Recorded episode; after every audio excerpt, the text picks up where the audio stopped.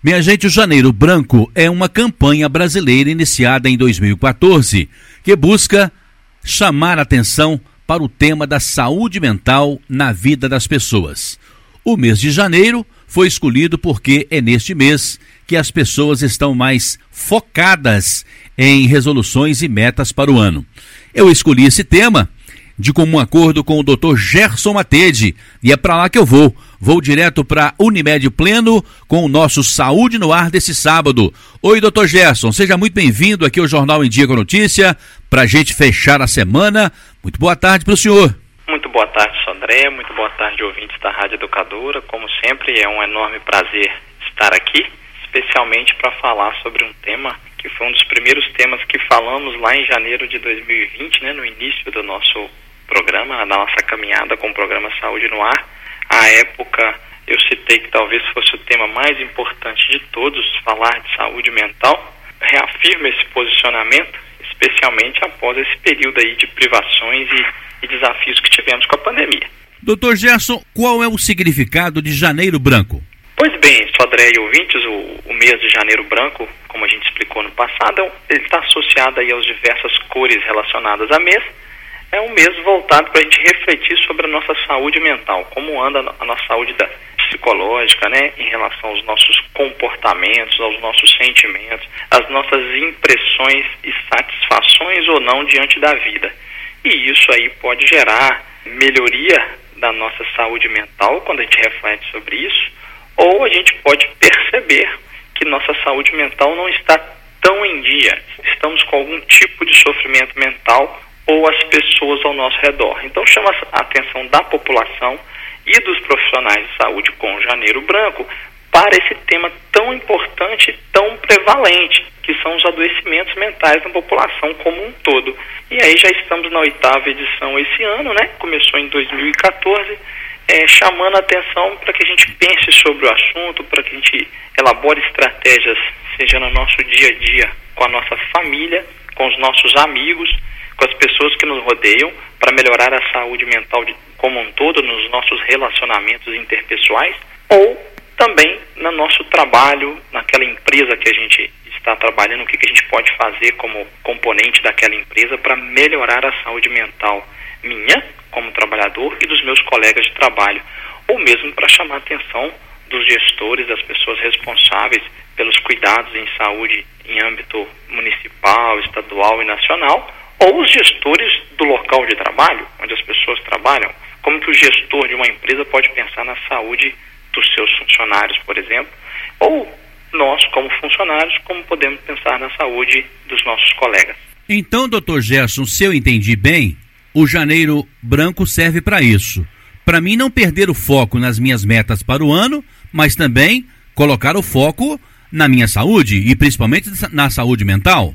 É, mês, né, Sodré, para a gente pensar aí sobre metas, sobre desejos de mudanças. E para a gente botar as mudanças em prática, a gente tem que estar tá pensando o quanto aquelas mudanças vão nos fazer bem ou mal. Então, aquilo que pode fazer bem, melhora a nossa saúde mental. Aquilo que pode fazer mal, se for um aprendizado, pode sim ajudar futuramente. Mas se não aprendermos com aquilo, pode prejudicar a nossa saúde mental. Então a gente pensa em janeiro porque é um momento de mudanças. E aí a gente reflete sobre comportamentos em geral. E como o sofrimento mental é extremamente prevalente na população, a gente gosta de trazer esses dados para chamar a atenção das pessoas sobre a importância dos temas que a gente fala. Os dados da Organização Mundial de Saúde, da OMS, relatam que o Brasil é o segundo país das Américas com o maior número de pessoas deprimidas, pessoas com depressão, com transtorno do humor deprimido, equivalentes a mais ou menos 5,8% da nossa população. De cada mil pessoas, 58 apresentam algum tipo de depressão. A gente só perde para os Estados Unidos, que 5,9% dentro da pesquisa. Na população mundial, 4,4% da população mundial estima-se a prevalência de depressão. Isso fora os dados subestimados, né? Aí a falta de, de dados epidemiológicos corretos mas nós estamos acima dessa média de 4,4% do mundo. O Brasil está com 5,8% de pessoas com sintomas depressivos. Agora, em se tratando do transtorno de ansiedade, Aí o Brasil é primeiro lugar no mundo. 9,3% dos brasileiros têm aí algum tipo de transtorno de ansiedade. Então é extremamente importante, né, Sandré? No passado, doutor Gerson, a nossa população era muito mais uma população rural. Nós tínhamos muito mais contatos com a natureza, embora trabalhássemos muito, sim, levantava cedo e muitos compromissos, até um trabalho braçal na maioria das vezes, mas também existia uma recompensa, muito contato com a natureza, é, uma vida mais tranquila, muito mais natural, até a alimentação era muito mais natural. Hoje não. Hoje a vida muito mais urbana, horário para tudo, para almoçar, para sair, para bater cartão. Temos a agitação do trânsito nas estradas, nas rodovias, no perímetro urbano. Isso também contribui um pouco para essas questões que nós estamos destacando aqui, doutor Gerson? Sem sombra de dúvida, Sandré partir do momento que a maioria da população brasileira deixou de ser rural e passou a ser urbana, a gente vive mais aglomerado. O fato de estar mais próximo, a gente pode ter mais contato social, a gente pode ter mais acesso a, a, a lazeres que envolvem contato humano. Mas, por outro lado, aumenta a concorrência. Então, a concorrência numa fila para o banco, a concorrência numa fila do trânsito, e isso vai gerando nas pessoas nervosismo, ansiedade, sensação de competitividade. Isso não é benéfico, né? Então, se todos têm o mesmo direito, a partir do momento que eu começo a me sentir com mais direito que o outro, concorrendo com o outro e não enxergando o outro como é, um irmão, como alguém que produz socialmente tanto quanto eu, cada um na sua função, a gente começa a concorrer por coisas que não deveriam gerar concorrência e a gente vai tendo mais dificuldade de acesso às coisas. Quanto maior a procura, é a lei da oferta e da procura, maior o preço das coisas. Então a gente começa a se estressar com a nossa falta de capacidade de adquirir algo por questões financeiras. Então vai acumulando fatores. Não que o morador da zona rural também não tenha o seu estresse, as suas preocupações, as suas adversidades. Mas essa pontuação faz sentido, porque aumenta o estresse do dia a dia, a pressa para realizar as coisas, a falta de, falta de concentração numa determinada coisa que eu estou fazendo, que eu fico pensando na próxima ou no que eu não estou fazendo naquele momento. É o que a gente sempre pontua aqui no programa, usufruir do momento que você está vivendo, daquela atividade que você está realizando, usufruir do presente. Acaba que a convivência urbana, a vida na cidade, gera na gente um milhão de atividades ao mesmo tempo, de pensamentos ao mesmo tempo, a gente se sobrecarrega. O cérebro não gosta disso. Isso gera ansiedade. Não é à toa aí que mais de 9% dos brasileiros têm algum tipo de ansiedade. Essa é uma incidência significativa. É, na roça naquele tempo não se pagava aluguel, não comprava gás de cozinha, não tinha telefone celular, então as contas eram menores. Mas fazer o quê? Faz parte do progresso. O, o doutor Gerson, qual é o lema do Janeiro Branco? Bom, o, o lema do Janeiro Branco é que todo cuidado importa. Então, eu não posso pensar só na minha saúde orgânica, até porque, segundo a OMS, nós já falamos aqui diversas vezes, a gente sempre repete, né, Sodré? Saúde não é a ausência de doença. Saúde é o bem-estar bio, psico, social e espiritual. O biológico que é o meu corpo, o meu orgânico, o psicológico é a minha mente, o social, que é a minha condição financeira, a minha condição de vida em sociedade, e o espiritual, que é aquilo que me eleva, que me faz sentir maior do que eu mesmo e me dá sentido à vida. Então, tudo isso é interligado, não dá para você separar a cabeça do corpo, certo? Se você cortar o pescoço, você não vai sobreviver. Então, a gente tem que cuidar do corpo como um todo, de forma holística, né, de forma global. E aí uma coisa vai influenciar a outra. Se eu sinto dor, Sodré, cronicamente, isso me deprime. E o oposto é verdadeiro. Se eu estou muito deprimido, com muita tensão muscular, aumenta a dor. Então a gente busca investir em tudo, investir nos pilares gerais que trazem bem-estar e que a gente sempre fala aqui. Dormir bem, ter lazer, diversão, que está bem difícil com a quarentena, uma alimentação saudável de qualidade fazer exercício físico, que aí vai produzir uma série de hormônios do bem-estar, né?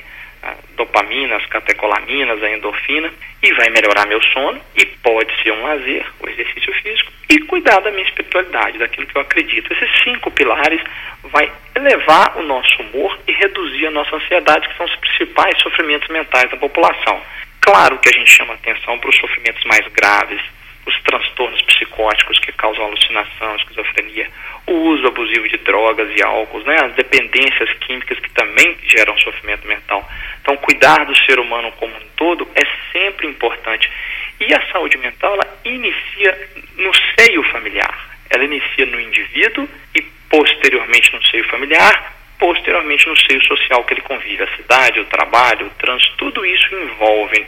E a gente tem que buscar estratégias para reduzir essa incidência de ansiedade e depressão, especialmente dentro da pandemia. Os psiquiatras já alertavam lá em março, abril, para uma segunda onda de infecção, uma terceira onda e uma quarta onda de sofrimento mental. As pessoas muito isoladas, as crianças sem a escola, isoladas em casa, uma série de fatores de sobrecarga sobre a instituição familiar, né? Os pais responsáveis pelo ensino dos filhos, né? Nós não somos pedagogos, nós temos essa dificuldade de manter o, ensino adequado à distância, as crianças mais novas com dificuldade de ficar na frente do computador, vai somando fatores, preocupação com a saúde, preocupação financeira, isso gerou um aumento significativo na incidência de ansiedade. Um aumento de mais de 80% nas pessoas que queixam algum tipo de ansiedade. Então, a pesquisa realizada durante esse período da pandemia mostrou claramente isso. Né? As pessoas foram preenchendo questionários e mostrou uma, um grande aumento da incidência dos casos de depressão e ansiedade durante a, a quarentena. Então, mais um motivo para a gente pensar sobre isso, botar em prática estratégias para a gente diminuir isso. Existem estratégias por parte do indivíduo e a estratégia por parte, por exemplo, do meio onde ele convive, que é a casa, é a família. Um, escutar o outro, dar voz ao outro, se colocar no lugar do outro, ser empático, ouvir os problemas do outro e não só preocupar em passar os próprios problemas, ouvir de verdade. Não é ouvir ansioso para falar, é ouvir querendo entender o lado do outro. É muito comum nas conversas a gente interromper o outro ou nem prestar atenção no que o outro fala, já ansioso para responder ou para falar aquilo que a gente também está sofrendo. Conheço uma pessoa assim. eu acredito que eu conheço várias pessoas assim, Sodré. É, é, é instintivo do ser humano, né? Aquela velha ideia de que nós temos vários cursos de oratória para aprender a falar em público, nós deveríamos ter os cursos de escutatória, aprender a ouvir. Né? É verdade. É uma, é uma limitação. Eu, por telefone, estou conversando com o Dr. Gerson Matede com o nosso Saúde no Ar. Dr. Gerson, eu prestando atenção aqui em cada palavra que o senhor profere aí, eu cheguei à seguinte conclusão, então. A primeira meta é cuidar da gente mesmo. Exatamente. A primeira meta é se cuidar, olhar para dentro, buscar aquilo que é o, o seu ímpeto interior, te, te aproxima de você mesmo. Qual era o desejo do Sodré criança? Quais eram os sonhos dele? O quanto você se distanciou desse sonho? Nós temos que pontuar isso e, e, pensar. Por que, como eu, quando eu era criança, eu ria à toa?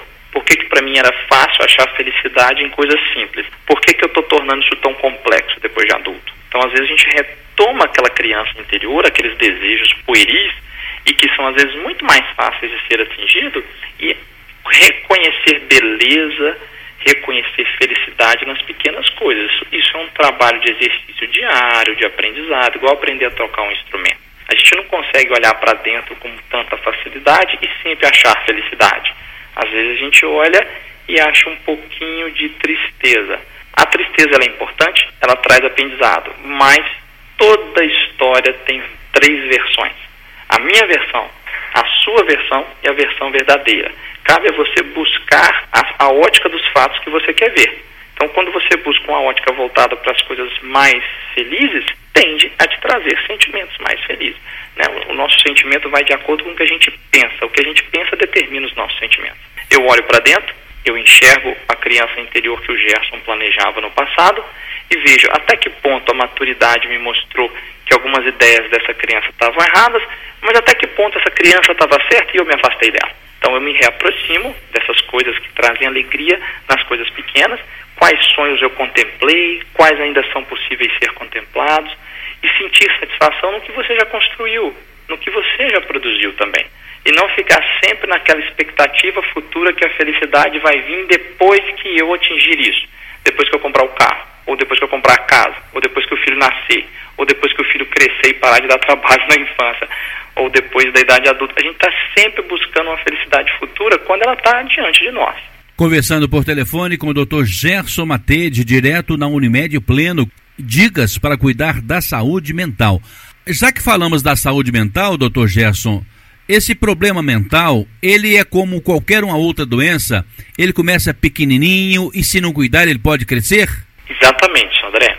Assim como tem um trauma importante no corpo e você pode fraturar algo ou ter um trauma mais grave, você pode ter um trauma menor e que se você não tratar pode infeccionar e piorar. Então, existe a situação que eu estou diante de um grande trauma psicológico, um assalto, a perda de um ente querido, um estresse importante. Aí eu vou vencer um sofrimento maior e mais rápido. Mas existem pequenos acúmulos de situações em que a gente vai protelando a resolução daquilo e eu vou somando pequenas cargas negativas, sentimentos negativos e vou me afastando aos poucos dos sentimentos positivos. Então me aproximo mais da raiva do que da compaixão, mais da dor do que do prazer, certo? Mais do ódio do que do amor. Então eu vou somando sentimentos negativos que chega uma hora que ele começa a transparecer de forma física. O corpo começa a manifestar com dor, com, com taquicardia, com palpitação, com sensação de cansaço, com alteração do apetite, aí aquele problema vai crescendo. E aí, às vezes, não só mais a mudança de pensamento, a mudança de comportamento, a mudança cognitivo-comportamental é suficiente para que eu melhore. Eu começo a precisar da ajuda profissional, da psicoterapia ou mesmo da medicação. Né, um suporte familiar é importante, o suporte do serviço de saúde é importante, mas às vezes até a necessidade medicamentosa pode ser introduzida, pode ser é, atingida e aí vai ter que ser introduzido o medicamento. Então, existe sim uma graduação que pode ir piorando. Quando nós falamos de tecnologia, doutor Gerson, nós falamos de novas técnicas. A tecnologia, por exemplo, ela pode ser usada para cuidar de pessoas com problemas mentais? Pode, pode sim, pode ajudar a cuidar de pessoas com problemas mentais e aproximar da saúde mental. Como a gente sempre fala aqui no programa, a virtude está no meio. Então a gente não pode exagerar. A tecnologia ela pode ser muito protetora. Então ela aproxima pessoas distantes, mas ela pode distanciar pessoas próximas. E a gente tem visto isso claramente, em especial nas crianças e nos adolescentes, que o, o distanciamento das pessoas por um distanciamento social por causa do celular. Então a gente já vinha praticando um distanciamento social quando pessoas do mesmo núcleo familiar não se olham, não conversam, não se abraçam, que estão todas no celular, no smartphone conversando, ou trabalhando pelo computador. Veio o desafio da pandemia que impôs o home office, que impôs o distanciamento, e aí a pessoa às vezes trabalhava até as 5 horas na empresa, 6 horas ia para casa, agora ela está trabalhando até as 8 da noite, porque continua tendo acesso ao trabalho pelo computador, aí a tecnologia começa a ser prejudicial. Né? Quando eu tenho uma, uma tecnologia que me ajuda no diagnóstico, uma tecnologia que me ajuda a aproximar as pessoas, isso é muito bem-vindo. Mas a tecnologia em excesso ela pode prejudicar. Uma criança muito jovem, com acesso ao universo infinito da internet, ela não sabe lidar com aquele excesso de informações. Os grandes gurus da informática deram para os seus filhos o primeiro smartphone com 14 anos, o primeiro tablet com 16 anos.